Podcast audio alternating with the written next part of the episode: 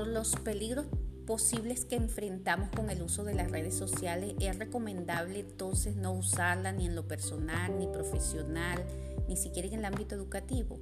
No, los peligros o riesgos que existen en las redes sociales no nos pueden limitar a usarla. Tomando en cuenta el material estudiado, debemos más bien tomar las previsiones y estar conscientes de la necesidad de aplicar la seguridad para su uso. Las redes sociales forman parte de nuestros de vida y es necesario estar activados.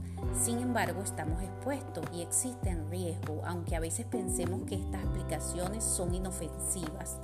Por esto, los cuidados que debemos tener para protegernos, como por ejemplo, elegir muy bien las redes sociales donde vamos a estar, ser cuidadosos al momento de completar el perfil personal, usar contraseñas seguras, no podemos asumir que solo nuestros conocidos van a ver lo que publiquemos, así que como máxima se recomienda no publicar información sensible.